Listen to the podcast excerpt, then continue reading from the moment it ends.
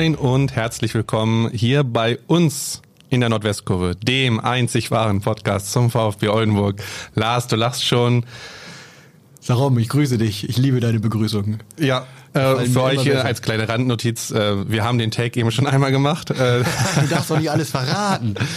ja, willkommen zurück in der Nordwestkurve bei uns, wo wir über den VfB Oldenburg sprechen. Heute in der Folge geht's ja um ein Fazit. Du hast gesagt Bilanz der Hinrunde. Normalerweise ähm, ja, ist die ja erst nach 17 Spielen vorbei, aber wie ihr wisst, wir kommen ja im Zwei-Wochen-Rhythmus. Deswegen machen wir das heute schon nach 16 gespielten Spielen und ähm, geben euch einen kleinen Überblick über die Liga, sprechen über den VfB nach dem Start und jetzt ähm, nachdem Kilic im September übernommen hat, wie der VfB dasteht, wollen ein bisschen auf einzelne Spieler eingehen und ähm, ich würde sagen, wir fangen mal dabei an, dass der VfB seit sieben Spielen ungeschlagen ist. Das bringt uns erstmal den Vorteil, dass äh, wir eine Woche früher dran sind mit unserer Bilanz als alle anderen. Äh, ja, schön. Der frühe Vogel. Absolut. Ne? ja, nach ja, dem 1-0 gegen St. Pauli, gegen die Reserve von St. Pauli, ist der VfB mittlerweile auf den siebten Tabellenplatz geklettert. Das sieht doch schon mal ein bisschen freundlicher aus, ne? Ja. Man muss sagen, immer noch ein, äh, ein, gehöriger Rückstand nach vorne, aber da kommen wir gleich in, unser, in unserer ausführlicheren Bilanz drauf. Ne? Aber ja. Tatsächlich haben, muss ich mich entschuldigen. Nicht sieben Spiele ungeschlagen, sechs Spiele ungeschlagen. Ich habe jetzt natürlich schon das Spiel, äh, das äh, erfolgreiche Spiel gegen Lohne mit eingerechnet, was jetzt bald kommt. Da hast du aber ganz Nein. clever die Kurve bekommen. Ja, sechs Spiele ungeschlagen, fünf davon gewonnen, ein ja. Unentschieden. Ja, schön. Wir haben gerade schon mal im Vorgespräch kurz drüber gesprochen. Letzte, letzte Folge haben wir ja gesagt, eine große Chance, äh, in den letzten drei Hinrundenspielen nochmal drei Siege einzufahren. Jetzt haben sie zwei Drittel davon geschafft.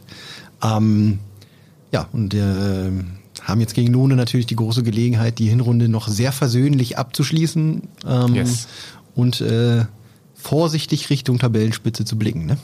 Auf jeden Fall. Und wenn man sich mal anschaut, der VfB nur mal nochmal zur Einordnung. Fuad Kilic hat ja am 18. September übernommen. Damals, das war ja vor fast zwei Monaten, kann man ja so sagen. Ähm, 0 zu 5 in Norderstedt. Genau, nach einem äh, relativ, ja. ich, ich meine, desolat ist ein starkes Wort, aber nach einem durchwachsenen, aber durchwachsen wäre wär auch zu lieb formuliert, würde ich sagen. Nach einem äh, verpatzten Saisonstart. Ja, so, so kann man also durchwachsen wäre definitiv zu lieb. Äh, so kann man es sagen. Ich wollte ähm, nur kurz einwerfen, dass natürlich nach dem äh, 5-0 in Norderstedt noch ein 2-2 gegen Teutonia Ottensen gab, aber da war dann äh, Frank Löning ja, äh, Interimstrainer für ein Spiel.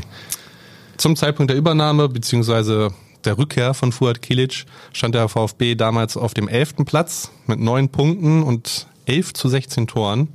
Aua. Ähm, hatte damals neun Punkte ähm, Rückstand auf Platz eins. Das war damals schon äh, die Zweitvertretung von Holstein Kiel mit 18 Punkten, die auch damals schon, wie heute auch, ein Spiel weniger äh, auf dem Konto hatten. Wenn man jetzt mal den Bogen weiterspannt, zu jetzt, der VfB auf Platz sieben mit 26 Punkten, starke Ausbeute, mittlerweile bei 29 zu 24 Toren, auch stark. Jetzt kommt aber das große Aber. Ich suche ja gern das Haar in der Suppe. Das schöne 7H. Wie wir hier redaktionsintern immer so schön witzeln. Warum, das gefällt mir. Du bist schon wieder in Form. Es sind immer noch neun Punkte Rückstand auf Platz 1. Ja, Platz 1 immer noch Zweitvertretung von Holstein Kiel mit 35 Punkten. Ich habe es eben schon erwähnt, auch immer noch mit einem Spiel äh, in der Hinterhand. Der Spitzengruppe ist man nur bedingt näher gekommen, wenn man bedenkt, dass ähm, ja, ich glaube, äh, Teutonia Ottensen, äh, Phoenix Lübeck und ähm, SV Meppen sind, die haben alle aktuell zum äh, heutigen äh, Zeitpunkt, wir nehmen jetzt am 13. November auf, noch zwei Spiele weniger. Ja. Wenn man mal davon ausgeht, so im Worst Case, also für den VfB, dass äh, die Mannschaften diese Spiele gewinnen, sind es auch auf diese Mannschaften immer noch sieben äh, Punkte Rückstand. Also tabellarisch bis auf, dass der VfB eben jetzt auf dem siebten statt auf dem elften Platz ist. Ich rede gerade sehr viel, ja. Du bist gleich dran.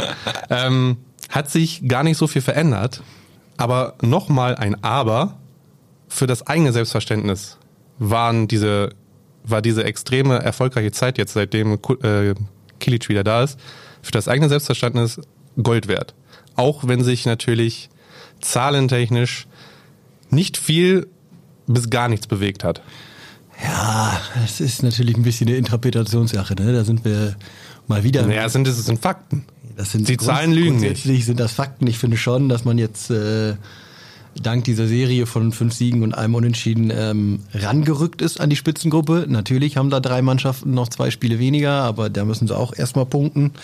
Ähm, Holstein Kiel bleibe ich dabei, ist das ganz große Fragezeichen. Das glaube ich aber auch relativ schnell beantwortet wird, dass ich persönlich nicht glaube, dass die sich für eine Lizenz der dritten Liga bewerben werden. Ähm, das ist natürlich noch ein rein theoretisches Szenario, aber ich für meinen Kopf gucke immer so ein bisschen, klammer ein bisschen Holstein Kiel 2 aus, wenn wir über, über die, den möglichen Aufstieg am Ende der Saison reden. Und dann sieht das doch schon alles etwas freundlicher aus. Natürlich, aber das darf man nach so einem, ja, wie du gerade gesagt hast, verpatzten Saisonstart halt nicht unterschätzen, ähm, wie schwierig und wie weit der Weg ist, sich da oben wieder ranzurobben. Ähm, wie du gerade se äh, selber gesagt hast, äh, ja, der Abstand nach ganz oben ist gleich geblieben, obwohl man jetzt so eine Serie. Äh, das zeigt auf jeden Fall die Qualität zeigt, dieser Spitzengruppe. also ja auch, genau, das zeigt ja auch, dass da halt noch andere Mannschaften mitspielen, ja. will, mitspielen müssen, äh, wenn man am Ende doch noch eine Chance haben will.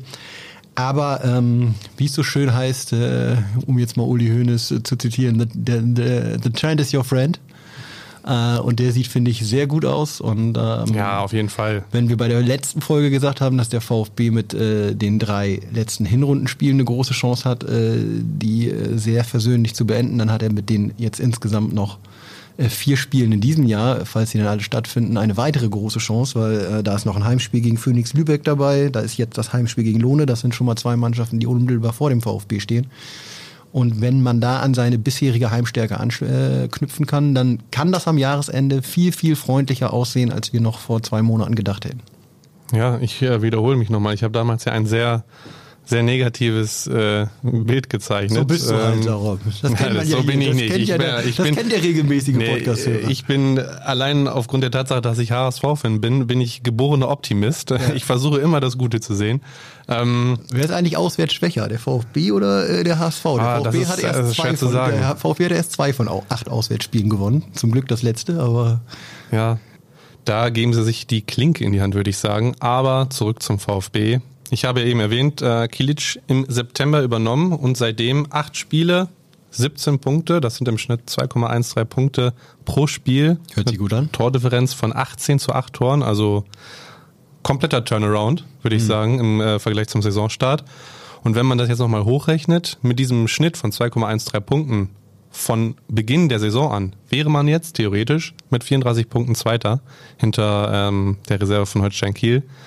Also, du hast es eben schon gesagt, der Trend. The Trend is your friend. Ja, ähm, und dann, wenn wir dann, wenn ich dazwischen haken kann, wenn wir dann heute über eine Art Bilanz sprechen, dann müssen wir Stand jetzt äh, auch ganz entschieden festhalten, dass eben der Wechsel von Benjamin Duda hin zurück äh, zu Fuad Kilic der richtige Schritt für den VfB ja, war. auf jeden Fall. Weil ähm, ja, sicher konnte man sich sicherlich nicht sein, als äh, Fuad hier wiedergekommen sind. Ob das noch ein zweites Mal klappt, das hat in der dritten Liga geklappt, aber ähm, ein gewisses Risiko ähm, ist natürlich dabei, äh, wenn man nach so kurzer Zeit äh, zurückkehrt. Aber man muss einfach sagen, äh, das ist ein anderes Auftreten, seitdem er da ist. Ähm, die berühmte defensive Stabilität ist viel mehr vorhanden, äh, als sie vorher war. Und mit diesen Ergebnissen, den guten Ergebnissen, tritt der VfB natürlich auch selbstbewusster auf. Und ähm, ja, das sieht ganz gut aus die letzten Wochen. Ja, und ähm, mit einem Blick auf die Tabelle, ich weiß, du hast eben gesagt, äh, dass du Holstein Kiel bei dir so ein bisschen ausklammerst. Ja, äh, darf man wir, natürlich eigentlich nicht machen, um wenn das wir über die betonen, Meisterschaft reden. Ich persönlich ähm, glaube, dass Kiel 2, ich kann es mir nicht vorstellen, dass, dass Kiel 2 die Ressourcen, die finanziellen Möglichkeiten hat, äh, wenn der, wenn die erste in der zweiten Liga bleibt, wovon ich ausgehe, äh, dann auch noch eine zweite in die dritte Liga zu stellen. Ich kann es mir nicht vorstellen, sie haben schon einmal verzichtet vor zwei Jahren. Hm. Ähm, aber wie gesagt, das ist natürlich ein rein theoretisches Szenario. Nichtsdestotrotz ist die Mannschaft aktuell, würde ich schon sagen, das Nonplusultra der Absolut. Regionalliga Nord. Zusammen vielleicht mit der Zweitvertretung, auch eine Zweitvertretung von Hannover 96. Ja, leichter, ja gut, 96 als Nonplusultra würde ich jetzt nicht bezeichnen. Ich wollte dir ja. erst äh, absolut zustimmen, Maß der Dinge, weil für mich auch, habe ich da auch damals gesagt, Kiel 2 hat ja hier auswärts 2-0 im Marschwegstadion gewonnen. Ja. Für mich einfach obwohl sie gar nicht überragend gespielt haben, konnte man sehen, dass da richtig Qualität auf dem Platz stand, äh, gerade auch nach vorne hin äh, mit Stanislav Fehler und Co. Ähm, richtig gute Mannschaft und dann würde ich halt Hannover 96 2 offensichtlich eine gute Mannschaft, ähm, aber ein bisschen ausklammern und dann Phoenix Lübeck als, ja. als zweite große, ja, große Überraschung auf jeden Fall auch der Hinrunde, dass die so konstant punkten ja. und halt für mich auch nehmen wir jetzt mal das Szenario, Kiel 2 möchte nicht die Lizenz beantragen. Für mich stand jetzt der Favorit auf, äh, auf die Aufstiegsrelegation am Ende der Saison. Auf jeden Fall haben sich mittlerweile nach 16 Spielen die ja, Top-Mannschaften, würde ich sagen, herauskristallisiert. Ich würde sagen, das geht auch schon, also es geht bis zum VfB, würde ich sagen, auf Platz 7. Würde ich auch so Danach sehen, bin ich, ehrlich gesagt, sehe ich jetzt nicht viel, was noch großartig Überraschungspotenzial Ja, äh, im Bereich hat, Spitzengruppe hat auch eine bietet. ganz gute Form, aber ich traue es denen jetzt nicht. Ja. So, nochmal drei Punkte weniger als der VfB, müssten ja, ja noch größeren Lauf starten. Das traue ich ihnen jetzt nicht unbedingt zu. Ähm, Aber wie du sagst, ja, also so eine Erkenntnis der letzten Wochen, auch mit Mappen ist dann doch mehr zu rechnen, als ich es tatsächlich getan hätte. Als wir beides getan Ja, haben, ja. ne? ja, ein Punkt mehr als der. VfB und zwei Spiele weniger. Ähm, haben vor allen Dingen da mit Schepp und Janssen vorne im Sturm. Zum, früher beide Blau-Weiß-Lohne, jetzt beide SV Meppen, ein richtiges Sturmduo. Ähm, mit denen rechne ich zumindest mehr vom Gefühl her tatsächlich als mit Teutonia, die punktgleich äh, sind. Aber das ist nur ein reines Gefühl. Ähm, da äh, müssen wir natürlich noch ein paar Wochen abwarten. Auffällig finde ich äh, gerade so bei den ersten zwei, drei Mannschaften vor allem die, ja, dieses Offensichtliche, dass sie von ihrer Offensive leben. Also wenn man sich zum Beispiel jetzt die äh, Reserve von Kiel anschaut, ähm, ich würde sagen vorne hui, hinten pfui. Also äh, das letzte Spiel ohne Gegentor war, ta war tatsächlich der angesprochene 2-0-Sieg gegen äh, Ah, den das so? VfB. Ja. Okay. Ah, Äh, das Mann ist jetzt, Zahlen holt das ist jetzt raus, sieben Spieltage her. Und ich sag mal so, wenn, wenn diese Effektivität auch vorne ausbleibt, dann kann es auch ganz schnell nach hinten losgehen. Stichwort Union Berlin, Hust. also äh, die haben ja letzte Saison äh, alle Zahlen und Statistiken ähm, ab absurdum geführt. Ähm, teilweise ja in diesen berühmten XG-Werten, die es ja heutzutage gibt. Ja. Äh, eigentlich auf Platz 18, aber in der Tabelle auf äh, Platz 4, 5. Äh, ne? Und Äh, Der junge Kollege spricht von Expected Goals, wenn er XG, Expected Goals, genau. äh, enorm effektiv gewesen letzte Ja, Saison. ja, Und äh, ob es jetzt auch, ob es Kiel ist, Hannover 96-2 oder Phoenix Lübeck. Ich, finde bin wirklich gespannt, und du hast es ja auch schon angesprochen, ob beziehungsweise wann sie einbrechen, beziehungsweise wann es einfach diesen Punkt gibt, wo es dann eben einfach nicht mehr klappt, wo nicht jeder Ball reingeht oder wo dann auch hinten, wo man zu viele Gegentore fängt. Ähm, weil Ich muss und möchte dir wieder mal ein bisschen widersprechen. Du weißt, das gehört ja zu meinen Hobbys. Also hin, hinten Fui würde ich jetzt bei Holstein Kiel 2 bei 20 Gegentoren ähm, nicht unbedingt sagen. Klar, nicht, insofern, nicht, dass nicht die äh, kaum ein Spiel gegen äh, kaum Spiel ohne äh, Gegentor Ja gut, absolvieren. aber wenn du vier machst, dann stört das eine Gegentor auch nicht. Natürlich nicht. Äh, Also da finde ich dann schon eher Hannover 96-2 die Bilanz beeindruckender. Damit 46 Toren, beste, beste Offensive, aber auch schon 27 Gegentore geschluckt. Ähm, Also Ja. da ist ordentlich was los, wenn die spielen. Die beste Balance hat meiner Meinung nach aktuell Lübeck eben mit diesem Ja. äh, allein also auf dem Papier 15 äh, kassierte Gegentore, das ist äh, Ja, die beste gut. Defensive der Liga und trotzdem 39 geschossen, also Ja. das ist schon bockstark. Richtig, richtig gut. Äh, und eben noch zwei Spiele in der, in, der, in der Hinterhand. Also mal angenommen, die werden gewonnen, dann sind sie wieder Erster. Und ähm, ja, Ja, auf jeden Fall. Genau. Wie, Viele gute Gründe, warum die zurzeit. Theorie, in der Theorie äh, der Favorit Nummer eins sind. Ähm, alles, was ich lese über Phoenix Lübeck, schweben halt immer so große Fragezeichen. Wie gut ist die Mannschaft wirklich? Das ist, also sie beweist es jede Woche, wie gut sie ist, aber es ist halt überraschend, dass sie so gut ist. Aber äh, wenn man erstmal so im Flow ist, dann ist es natürlich auch, ja, schwierig für die Gegner da überhaupt erstmal aufzuholen. Das sieht man jetzt an der VfB-Siegesserie. Trotzdem ist Lübeck rein rechnerisch, wenn sie beides gewinnen, elf Punkte weg und das wäre natürlich, ja, das ist wäre, schon, wäre ein richtiges Brett. Ein dickes Brett Ja. zu bohren, ja. wie man so schön sagt, bitte 10 Euro ins Phrasenschwein. Gerne. Wenn dein Handy gleich wieder klingelt, musst du aber auch mal zahlen. Ich glaube, du vergisst das immer. Passiert ja fast jede Folge. ja, zweimal. Kurze Werbepause. This is your invitation to the intersection of versatility and design. The kind of experience you can only find in a Lexus SUV. A feeling this empowering is invite only. Fortunately, you're invited. Experience the versatility of the complete line of Lexus SUVs and some of the best offers of the year on select models at the Invitation to Lexus sales event, now through April 1st. Experience amazing at your Lexus dealer.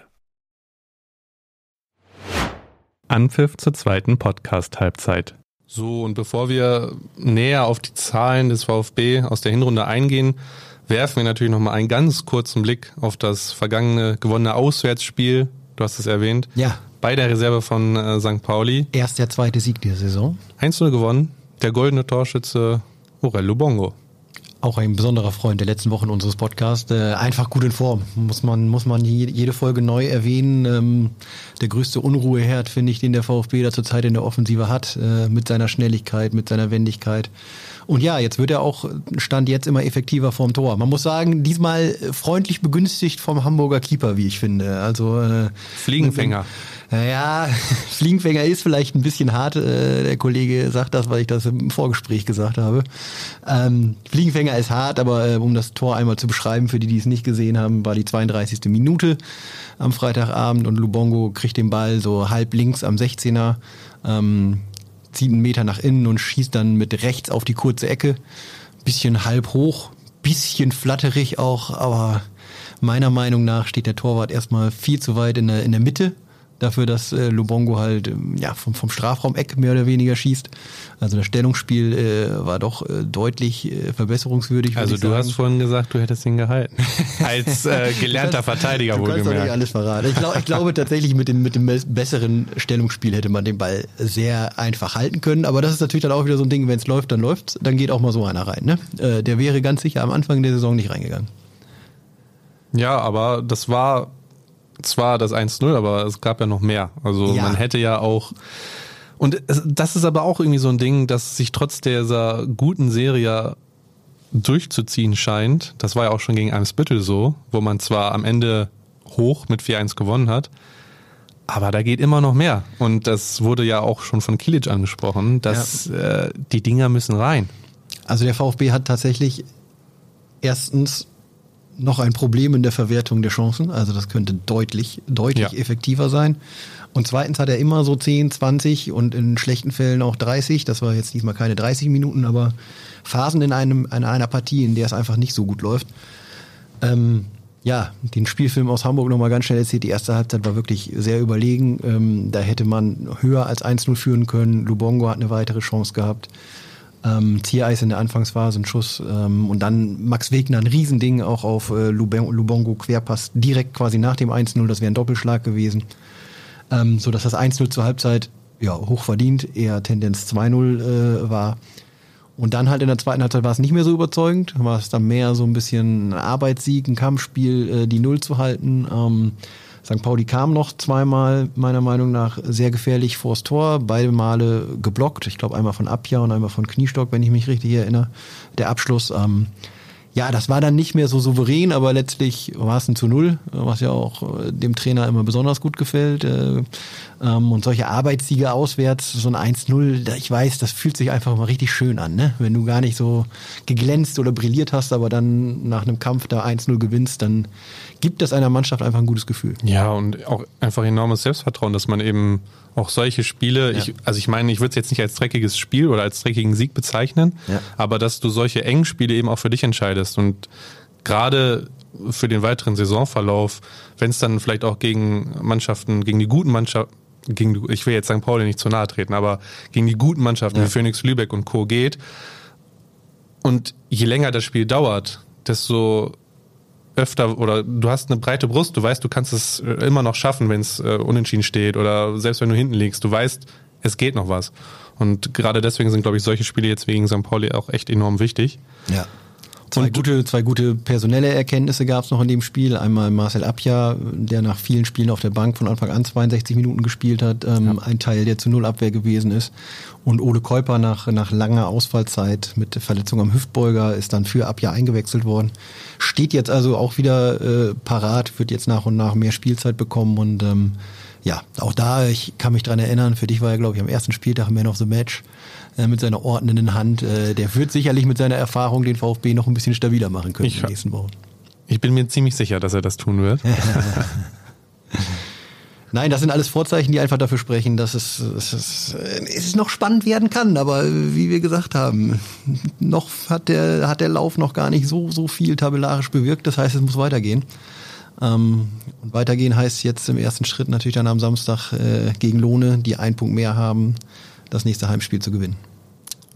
Wobei man sagen muss, dass Lohne für mich aktuell echt äh, so eine kleine Wundertüte ist. Also nachdem sie ja zu Beginn äh, der Saison, ich ah, müsste ich jetzt lügen, ich weiß, ich bin der Mann der Zahlen, aber für die ersten sieben, acht, äh, neun Spieltage äh, die Mannschaft war mit, also im, im Nordwesten äh, in der Regionalliga die beste Mannschaft war und mit einer kuriosen, mit einem kuriosen Torverhältnis, mhm, mhm. während alle anderen irgendwie schon 30 zu zehn Tore hatte, äh, stand Lohne da irgendwie mit 9 zu 2 mhm. ähm, Toren.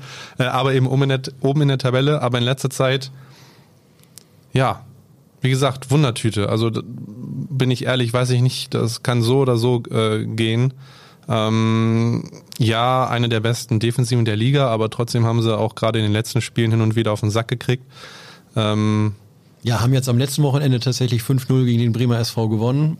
Ja, ich meinte eher so Spiele ein, wie gegen Teutonia Ottensen, ja. wo sie 5-2 verloren haben oder das Spiel gegen die Hamburger SV äh, Reserve, das am Ende 4-4 ausgegangen ist. Genau, ähm, das eben sehr untypische Spiele für Lohne waren. Einordnung ist nämlich, dass Bremer SV tatsächlich zurzeit mit das Formschwächste neben den drei Aufsteigern ist, äh, was in der Liga spielt. Und äh, davor hat Lohne nur ein Spiel aus den letzten acht Spielen gewonnen. Äh, da waren dann auch vier Unentschieden Gegen dabei. Norderstedt. Und äh, natürlich haben wir ja noch den Pokaleindruck vom Landespokal. Da auch 0-0, also nach 90 Minuten die Abwehr, die muss man erstmal überwinden.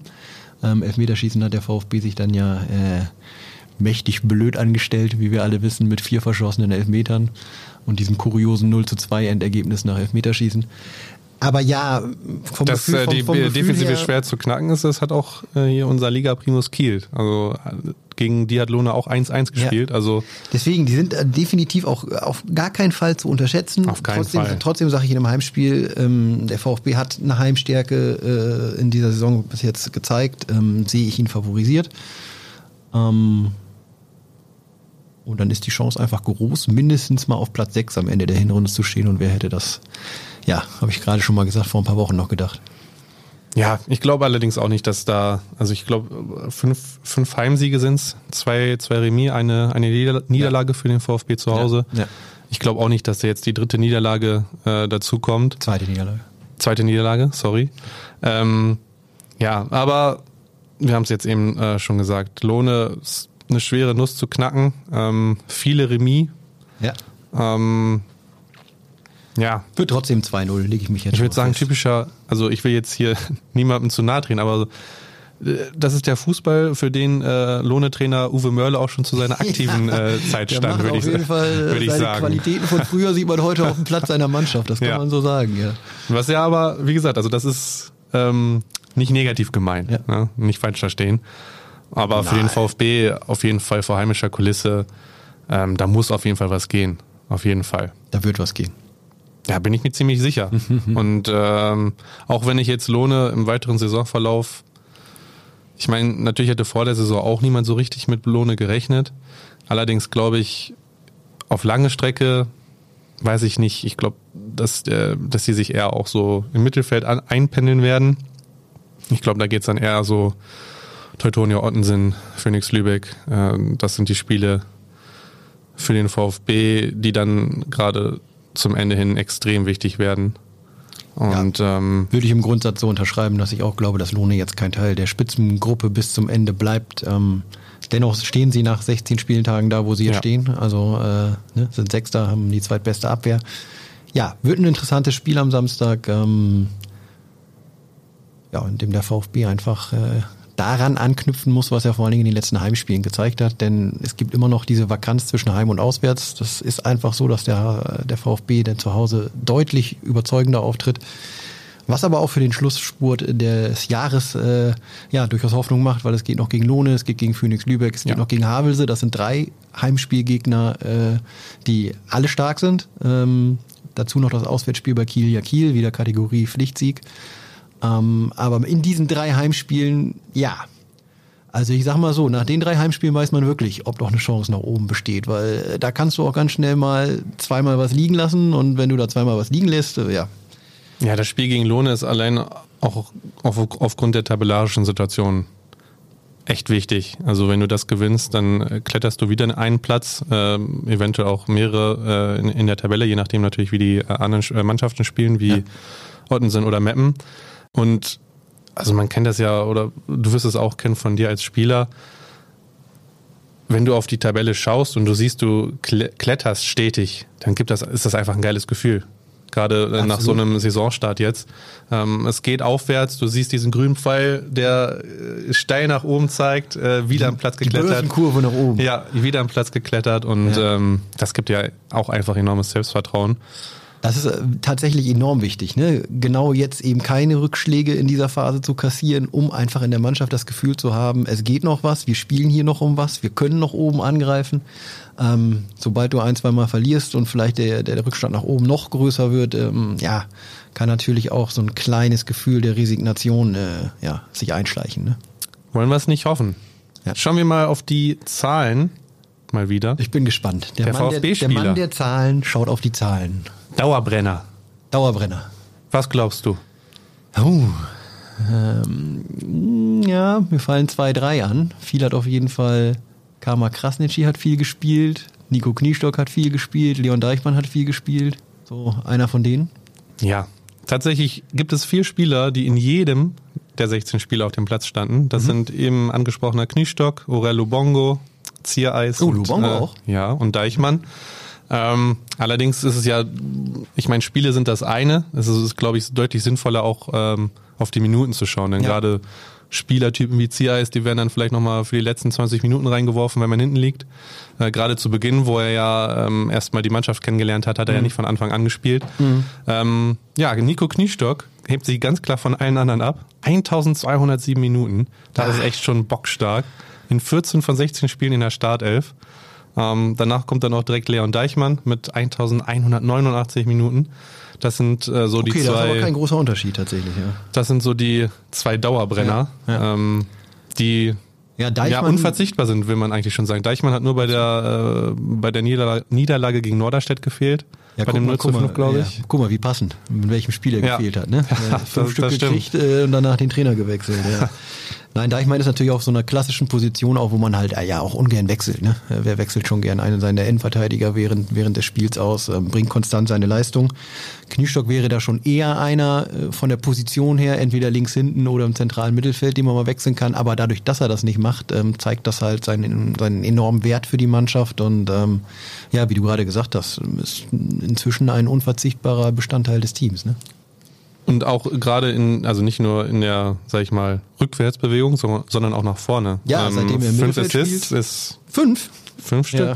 Ich wollte gerade sagen, also die sind die Assists oder auch die Torgefährlichkeit, gegen Eimsbüttel hat er ja auch sein erstes Saisontor geschossen. Ähm, ja, die fällt schon auf. Ähm, so dieser, dieser, dieser Wechsel ins Mittelfeld äh, hat sich bezahlt gemacht. Auf jeden ne? Fall. Und bester Torschütze, ich meine, ist ja klar, Markus Ziereis mit äh, sechs Buden, wobei man sagen so muss. So klar fand äh, ich das gar nicht. Hat sich die letzten Wochen erst entwickelt. Ja, aber man muss schon sagen, sechs Buden. Ist nicht viel. ja, das, also für den, für den besten Torjäger einer Mannschaft, die vielleicht ganz oben mitspielen will, ist Allerdings muss man sagen, also man, man kann natürlich, man kann es natürlich auch so drehen, wenn wir sehr wohlwollend sein wollen. Äh, die, mit den breiten Schultern, oder? Ja, genau. Die, die Last ist auf die gesamte Mannschaft verteilt. Also ja, äh, Markus Ziereis mit. Da würde ich aber kontra gehen. Da gehe ich direkt dazwischen. Wenn, wenn, du aufsteigen willst, brauchst du einen, der dir 20, ja, der dir 20 Tore schießt. Ich habe ja auch gesagt, wenn wir wohlwollend sein wollen. Aber man muss ja dazu sagen, Markus Ziereis ist auf einem ganz guten Weg. Weg. Er hat, glaube ich, ähm, wenn man jetzt das Pauli-Spiel außen vor lässt, jetzt muss ich kurz kramen. Er hat gegen Eimsbüttel ein Tor geschossen, er hat das Tor in Jeddelo geschossen, er hat davor ähm, im Heimspiel gegen Spelle auch getroffen, meine ich. Ich meine, er hat sogar vier Nee, Spiele. gegen 96 hat er getroffen. Ah, gegen 96. Ja. Also er hat ja. drei Spiele hintereinander hat er, ja, guck. Hat er genetzt äh, also und dann bei dem 2-0 Derby-Sieg gegen Meppen hat er ja auch zweimal getroffen. Ja, also seitdem er wirklich jetzt aber konstant vorne da drin spielt und gesetzt ist, ähm, hat man schon das Gefühl, dass auch die Trefferquote hochgeht und ähm, ja, das ist so einer, ne, der, wenn er ins Laufen kommt, zusammen mit der Mannschaft sicherlich noch auf die auf 15 Tore kommen kann. Zur Wahrheit gehört allerdings auch, dass man äh, sagen muss, dass eben auch, äh, ich glaube, sechs Spiele ohne Tor dabei waren. Ja, ähm, aber eher, eher halt in der ersten Saisonphase, ne? Ja, äh, ja, ja. Deswegen, da wären wir wieder bei The Trend is your friend. Und dann eben noch, ich habe es eben gesagt, breite Schultern, auch wenn du da nicht mitgehen willst. Äh, Wegner, Krasnitschi und Lubongo haben auch alle vier Tore ähm, geschossen. Lubongo, ja. Und äh, mhm. Krasnitschi ist auch gleichzeitig, gleichzeitig bester Scorer, mhm. ähm, bester Vorlagengeber, sechs Vorlagen. Und vier Tore. Das machen dann eben seine zehn Scorer. Also, dass er der beste Vorlagengeber ist, das überrascht mich jetzt tatsächlich nicht. Ich hätte die Zahl jetzt auch nicht im Kopf gehabt, aber ja, er ist Ja, der, der, kreative der, Kopf, ne? Ja, absolut. Der, der häufig die entscheidende Idee hat aus dem Rückraum äh, oder halt auch mal seitlich durchstößt. Vier Saisontore, ich glaube drei alleine gegen Spelle in dem Spiel. Ne? Da könnte sicherlich auch noch ein bisschen mehr gehen. Also er kommt häufig in, in, in torgefährliche Räume und Abschlüsse.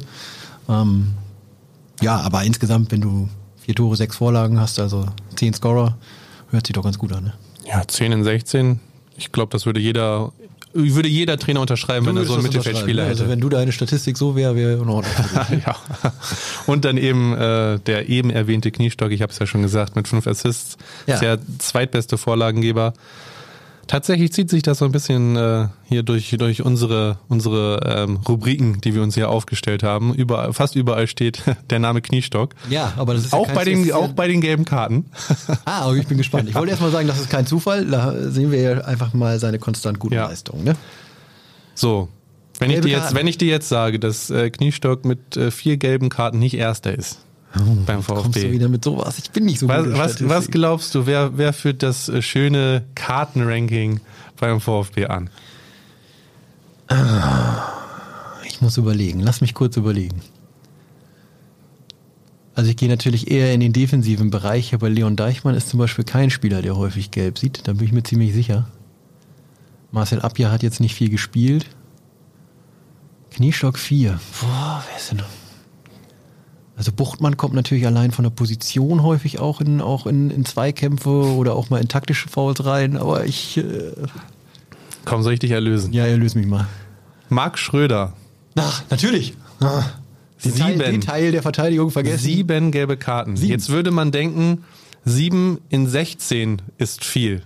Aber ich muss euch sagen, also ihr VfB-Fans werdet es mit 16 Sicherheit Spiele wissen, gemacht. er hat ja gar keine 16 Spiele gemacht. Ja. Sieben gelbe Karten in zwölf Spielen. Ja. Halleluja. Das ist doch mal amtlich. Also wenn das so weitergeht, dann, dann haben wir hier den nächsten Jasula. also, also das ist schon, das ist schon, hart. Also ja, was heißt hart? Das, äh, aber noch kein Platzverweis, oder? Äh, äh, du meinst gelb-rot oder glattrot? Nein. Ja, guck, also nur eine gelbe Karte zu kriegen ist erstmal nichts Schlimmes, ne? Dann kann ich dich ja nochmal direkt fragen. Es gibt aber einen Platzverweis. Weißt du wer? Also eine glatte rote Karte. Die gelb-roten lasse ich jetzt mal außen vor. Äh, ja, weiß ich. Äh, Karma, krasser Ja. Ski. Ich glaube, in der, in in der Nachspielzeit gegen Teutonia Ortensen, ne? Da ja. hat man 2-0 verspielt, hat der VfB 2-0 verspielt, 2-2 kurz vor Schluss. Und da sind, glaube ich, mal ganz kurz die Sicherungen durchgebrannt, wenn ich das richtig in Erinnerung habe. Aber ich habe tatsächlich noch einen Kandidaten für dich, der, was das Verhältnis Spiele und Karten angeht, fast mit Aber, Schröder. da, aber darf ich noch einen Satz dann zu Marc Schröder sagen, wenn klar. wir schon über ihn sprechen und über so eine, also ist für mich einer der, der absoluten Gewinner der bisherigen Hinrunde. Ja. Ne? Also als Ja. Spieler von Werder 2, die ja nun bekanntlich abgestiegen sind aus der Regionalliga Nord, jetzt sag jetzt mal, nicht den großen Namen äh, bei den Neuzugängen äh, gehabt. Äh, absolut konstant da hinten drin, wie gesagt, zweikampfstark, auch torgefährlich bei Kopfbällen gegen Eimsbüttel ein Kopfballtor gemacht, auch häufiger schon mal vorne gefährlich. Zwei Buden hat er schon gemacht. Ja, zwei Buden für einen Innenverteidiger auf jeden Fall auch ein guter Wert. Ähm, einer, der mich auf jeden Fall überrascht hat und, äh, und er ist erst 21, ne? Das ist tatsächlich, also wirkt für mich auf dem Platz nicht wie 21, äh, eher so Mitte 20. Ja, aber heutzutage sind die ja teilweise mit 18 schon alle reif, äh, reife Fußballer, die gefühlt schon alles erlebt haben. Weise Also, mich noch mal darauf hin, wie alt, wie alt ich inzwischen bin und dass das inzwischen alles anders ist, ja. ja, aber auf den eben angesprochenen Spieler, der Schröder, was diesen Trend angeht, fast, äh, ja, jetzt äh, fehlen mir tatsächlich die Worte. Mir fällt das Sprichwort nicht ein. Ebenbürtig ist. Fast was? ebenbürtig ist, genau. Den Platz streite ich Ist zwar mal. kein Sprichwort, aber Noah Plume hat in neun Spielen auch vier gelbe Karten schon gesehen. Also ja, okay. Mhm. Ja, das Nicht ist schlecht. Halt natürlich zum einen der Position geschuldet, aber zum anderen sind das natürlich, aber ich grundsätzlich bin ich einfach der Meinung, dass gelbe Karten zu bekommen ja nichts Schlechtes ist, ne? Äh, Wenn man Nein. sich da, wenn man sich danach im Griff man muss hat. immer auf die Situation schauen. Ne? Und natürlich gibt's dann irgendwann diese Einspielsperre. Äh, bei Marc Schröder wird's dann, wenn ich mir die Statistik anhöre, wahrscheinlich auch nicht mehr allzu lange dauern, bevor es das zweite Mal eine Sperre gibt. Ähm, ja, aber das spricht auch so ein bisschen dafür, dass, dass Fuad Kilic natürlich auch sehen will, diese äh, Intensität, Zweikampfwerte. Der ist jemand, der da großen, großen Wert drauf legt, dass der Einsatz stimmt. Ähm, und ähm, ja, es wird sicherlich beim VfB nicht negativ gesehen werden, wenn man eine gelbe Karte kriegt. Ähm, Dementsprechend, aber du hast jetzt schon Noah Plume vier gelbe Karten, Nico Knieschek hast du gerade auch schon gesagt, vier gelbe Karten. Müssen wir- Buchtbahn hat vier, Krasnitschi hat vier. Also, äh, ne, falls die Zahlen jetzt hier nicht lügen, das weiß man ja nie. Ähm, wir müssen mit mit dem arbeiten, was wir hier äh, recherchieren können. Oh, vier Spieler mit vier gelben Karten und das Und wenn man jetzt dem, mal weiterblickt, Heimspiel genau. gegen Phoenix Lübeck, also dem übernächsten Heimspiel. Ja. da müssen wir aber aufpassen äh, gegen Und gerade in einem Spiel Lohne, gegen ne? Lohne, was äh, durchaus eklig werden ja, könnte. war schon im Pokal sehr umkämpft, auch durchaus hitzig teilweise. Und wenn du dann noch Pech mit dem Schiedsrichter hast, Ah, ja, also da gilt es auf jeden Fall aufzupassen. Ähm, kann man natürlich ehrlich gesagt nicht in 90 Minuten. Äh, wie schnell bist du mal in einem Zweikampf verwickelt, in dem du gelb sehen kannst? Ähm, Ja. Unnötige Sachen, klar, die sollte man tun, tunlichst vermeiden. Sowas wie meckern, Ball wegschlagen oder was weiß ich was. Ähm, aber ja, in Zweikämpfen wird sich das schwer vermeiden lassen. ja, ich bin gespannt. Also, äh, du kannst ja Aber auch nicht mit. interessant, wir hatten doch letzte Saison schon mal Ja. diesen, diesen Fall von der gelben Gefahr. Da waren, glaube ich, Da waren es auch sehr viele Stammspieler. Sechs oder sieben Oder Stammspieler, die, Leistungsträger, ja. die, die gelb gesperrt äh, oder äh, gefährdet, Gelbsperre gefährdet waren. Ja, da müssen wir am Samstag genauer hingucken, äh, was das Farbenspiel so angeht. Ja, ich hoffe, wir sehen keine Farben am Samstag. Also, bin ich ehrlich. Und wenn dann, wenn dann für die anderen. Ja. Du hast es eben schon erwähnt, Gewinner und Verlierer, beziehungsweise ähm, ich, ich glaube, du hast gesagt, äh, Kniestock einer der Gewinner Ja, der Hinserie, wenn man es denn so sagen kann. Ich meine, er, ist Leistungsträger, er ist unverzichtbar. Ich glaube, das wird äh, besser beschreiben. Ist Schröder hast bisschen- du gesagt. ein Schröder ist einer der. Gewinner. Bei, Schröder. Bei, bei Knieschek ist es ein bisschen treffender, weil er Ja. natürlich vorher schon in der dritten Liga auch Ja. einen, einen großen Anteil, äh, Spielanteil gehabt hat. Ja, für mich ist Marc Schröder auf jeden Fall eine der positivsten Entscheidungen. Auch jetzt ein Johnny Peitzmeier als Torwart. Klar, profitiert äh, von der Verletzung von Sebastian Mielitz, aber zeigt konsta äh, konstant starke Leistungen. Ähm, so dass ich mir fast nicht vorstellen kann, dass äh, Fuad Kilic zurückwechselt, wenn Sebastian Mielitz wieder fit ist. Ja, bezweifle ich. Ähm, so, das sind für mich jetzt von den, von denen, die mir so spontan einfallen, einen etablierten mit Kniestock, zwei der Neuzugänge, die, die am positivsten herausstechen. Wenn wir jetzt über den Markus Ziereis gesprochen haben, klar, mit sechs Toren hat schon ein bisschen was abgeliefert, aber das ist natürlich auch ein erfahrener Spieler, von dem man äh, ja auch eine gewisse Erwartungshaltung hat. Das sind jetzt so für mich die zwei, wo ich jetzt nicht die ganz große Erwartungshaltung von Beginn an hatte mit Marc Schröder und Johnny Palzmeier. Ne? Ich bin tatsächlich gespannt, ähm, ja, wie das für Raphael Brand weitergeht, der ja, Ja. noch verletzt ausfällt. Und wenn man schaut, Nee, nee, nee, nee, nee, nee. Der ist seit zwei Spielen wieder, äh, seit drei Spielen wieder im Kader. Der ist nur äh, zurzeit halt hinten dran, dadurch, dass er so lange verletzt. Äh, deswegen fand ich die Formulierung, äh, du bist gespannt, äh, wie es weitergeht, äh, wirklich auch sehr treffend, weil natürlich ist Raphael Brandt äh, eigentlich äh, ein gesetzter Stammspieler gewesen. Ähm, ja, aber er ist ein Außenspieler. Auf der einen Außen gibt's gar kein Vorbeikommen zurzeit an Orel Lubongo. Da und Schäfer macht das. Bin ich mir jetzt mal mal sehr sicher. Ja. Und beim Lino Schäfer auf der anderen Seite reden wir halt über das Pendant zu Lobongo aus der Vorsaison.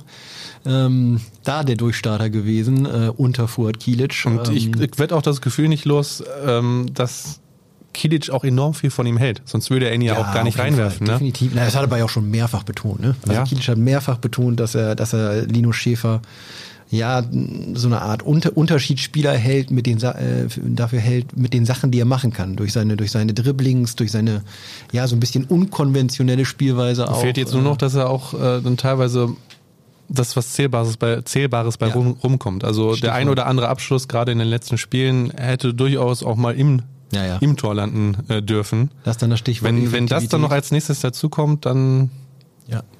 Ist da auf jeden. Fall einer auf der Seite. Wenn das aber auch noch dazu kommt, dann spielt er in der nächsten Dann spielt der nächste Saison nicht mehr bei beim VfB. Das stimmt. Äh, Er ist halt auch noch jung. Ich weiß nicht, ist er immer noch 19, ist er inzwischen 20? Das habe ich ich jetzt nicht glaube, genau er ist Kopf. 20 äh, Ähm, mittlerweile.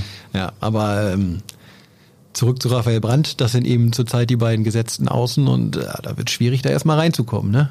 Ähm, einziges anderes Szenario ist so, so ein bisschen die Max-Wegner-Position, ob er da mit, mit reinpreschen kann. Aber zurzeit, glaube ich, gibt es auch einfach für den Trainer äh, keinen Grund, da irgendwie was durchzutauschen. Die vier werden weiter die Offensive erstmal bilden, solange es so gut läuft. Never change a winning team. Oder never change a running system. Ich weiß, ich weiß nicht, wie, Ah, wie es geht. er wieder ein nach dem Wie, anderen raus. es gibt doch, es gibt dieses eine Sprichwort, aber ich weiß nicht, oder gibt es das zweimal? Ich bin mir nicht ganz sicher. Ich bin Ja. mir ziemlich sicher, dass es eigentlich nur eines ist, aber ich bring's immer durcheinander. Du schaust auf jeden Fall jetzt in fragende Augen, weil ich kann es dir nicht, ich kann es dir nicht beantworten. Ihr wisst, was ich mit den äh. Zitaten Sprichwörtern meine. Könnt ihr euch gerne äh, schicken, wenn ihr wisst, was er meint. Also es, läuft, es läuft gut beim VfB. es läuft sehr gut beim VfB.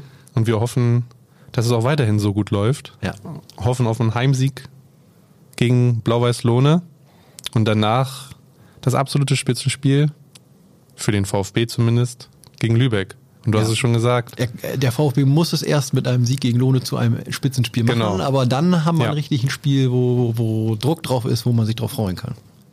In diesem Sinne, ihr habt jetzt ein bisschen besseren Überblick über die Liga, über euren VfB, welcher Spieler liefert, welcher Spieler vielleicht ein bisschen hinten dran ist und könnt euch ja auf die nächsten zwei Spiele freuen die, denke ich, einiges bereithalten werden. Bis zu unserem nächsten Podcast. Bis zu, unserem nächsten, ja. bis zu unserer nächsten Folge. Ja.